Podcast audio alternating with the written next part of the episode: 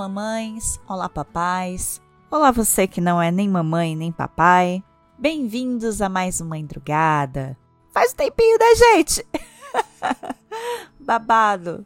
Faz tempo que eu não venho aqui conversar um pouquinho com vocês. Motivos são muitos, mas que não vale a pena trazer aqui, afinal, vocês querem babado materno, não é mesmo? Então vamos bater um papo hoje. O papo de hoje é um pouco mais tenso do que eu costumo trazer, mas se você é mãe, na sociedade machista em que vivemos, não tem como não falar desse assunto. Chegamos ao programa de culpa. É isso. Culpa materna tá sempre ali, não é mesmo? Faz parte da gente desde o momento que botamos o nenenzinho para fora. Aliás, eu volto ainda. Faz parte do momento que o teste fica positivo. Você já olha e já fica culpada porque você tinha aquele rolê na quarta-feira que você não vai mais. Então, assim, culpa materna tá aí, não é mesmo?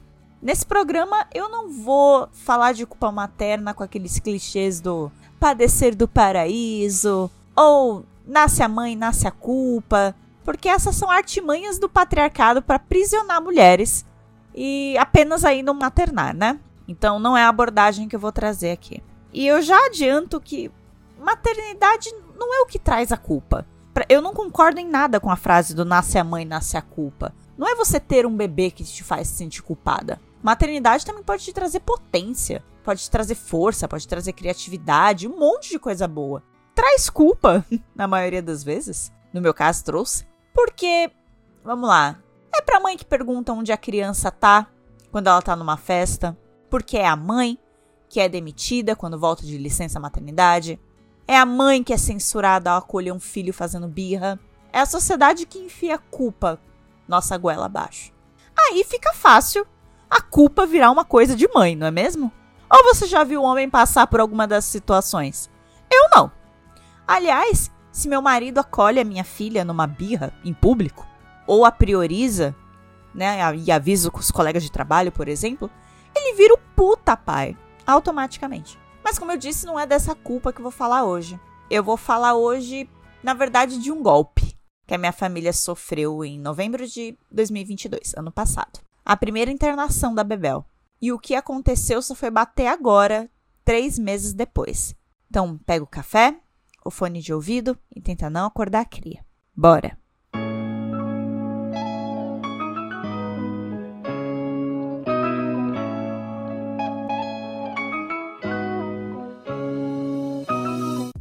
De contexto do gatilho que me fez querer gravar esse programa. A Bebel, ela trocou de pediatra recentemente. Nós nos mudamos, estamos no novo bairro, então era natural que a gente buscasse aí um novo pediatra. E é importante, né, ter um pediatra perto de casa para qualquer emergência e alguém fixo, né, para acompanhar o crescimento aí da pequena. E esse novo pediatra, ele ao saber o rolê da internação no passado, me pediu os exames e laudos daquele período, né? Então eu comecei a entrei na área do paciente lá do hospital, comecei a baixar os materiais. E enquanto eu lia os raios-x e os laudos, foram voltando, né, as memórias daquelas mais de duas semanas. E eu percebi que enquanto eu tava lendo, né, a minha cara foi ficando quente, eu comecei a tremer, eu comecei a chorar, e a culpa me consumiu completamente. Foi foda. E aí foi quando eu percebi que só depois de três meses do ocorrido foi que eu me permiti chorar a respeito. Não que eu não tenha chorado lá no hospital. Quando a Bebel dormia, eu só agarrava a mãozinha dela e chorava copiosamente. Até fiz amizade com as enfermeiras lá da UTI, porque elas viam que de todas as mães que estavam ali, eu provavelmente é que estava pior. Mas eu me recusava a mostrar que eu estava pior. Então elas me chamavam para tomar um café, para ficar na frente ali do quarto da Bebel, mas eu fazia piada e eu fingia que tava tudo ok e que eu tava me saindo muito bem e que tava tudo certo. Porque é uma forma também de tentar controlar a situação, né? Eu, como ansiosa, eu tenho controle como meu vício. Então, eu tentei controlar dessa forma. Só que aí bate três meses depois, eu olho os materiais e olho as fotos e olho os registros daquela época e imediatamente eu começo a chorar. Imediatamente eu desabo. É a culpa batendo, ó, lá no 220. A Bebel, ela teve uma pneumonia grave.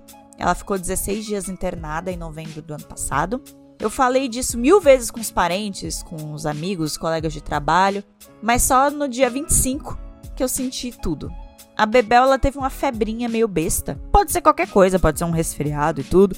E que foi o gatilho para eu marcar o pediatra. E me engatilhou de um jeito tão forte que quando o surto passou, quando eu me acalmei, foi quando eu me dei conta que o que tinha acontecido tinha sido muito intenso. E eu lá em novembro, como eu disse, eu tava me privando de sentir as coisas, para priorizar os cuidados dela e para dar aquela sensação de controle que eu tinha mencionado. E enquanto eu tava chorando, ela tava lá, a culpa. De novo, isso, se for uma recaída, se for pneumonia silenciosa. Sabe que pneumonias silenciosas matam crianças do nada? É, o meu cérebro ele virou Cidade Alerta materno. Sabe quando é, a gente entra nas manchetes do Cidade Alerta, em que absolutamente todas as esquinas de São Paulo pode te matar?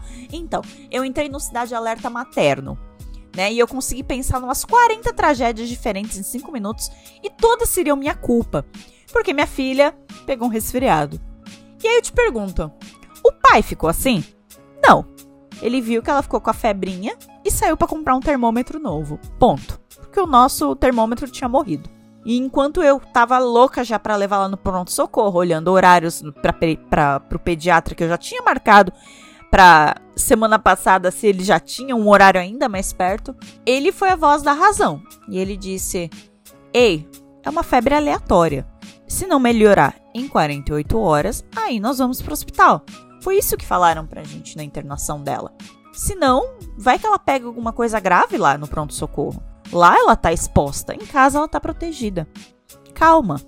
E aí me cai uma puta ficha. Por que, que ele pensa assim, né? Porque além de um ser humano iluminado, que é o meu Leozinho, quando ela tava internada, não era para ele que as seguintes afirmações em formato de pergunta eram dirigidas, né? Mas você deixou ela descalça? Aí ela ia ter pneumonia mesmo, né? Como assim você não percebeu nada antes? Só levou no médico quando já tava grave? Melhora essa atenção aí, pô. Bom, você que é a mãe, né? Você que tem que lembrar dessas coisas. Entre inúmeras outras afirmações em formato de pergunta. Eu adoro quando as pessoas só acham que elas só estão fazendo uma pergunta, a pergunta é da fade. Mas na verdade elas estão afirmando que elas acham que eu sou uma mãe negligente só não tem nenhuma coragem de dizer isso na minha cara e mascara com essas perguntas passivo-agressivas, né? Então, para a sociedade era minha culpa e só minha que uma bactéria entrou no pulmão da minha filha e causou uma pneumonia. E falam tanto isso pra gente, tanto, tanto, tantas vezes, em tantas situações diferentes, que realmente a gente fica achando que até a unha da criança que quebra é nossa culpa. Culpa materna é uma merda mas também é a chave para começarmos a derrubar o patriarcado. Com culpa materna, não se derruba patriarcado. Eu vi essa frase numa toalha de uma loja virtual que eu gosto muito, que é a Mama Rude, e essa frase nunca fez tanto sentido para mim como tá fazendo agora. Fogo nessa porra. E a Bebel tá bem. Vai dar tudo certo.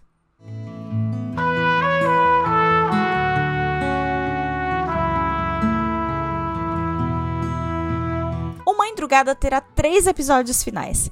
Este e mais dois. Este, excepcionalmente, sairá nesta sexta-feira, dia 3 de fevereiro, e os outros dois nas próximas quartas. O Randômico segue com as publicações toda sexta. Obrigada para quem ficou até aqui e até o próximo Mãe!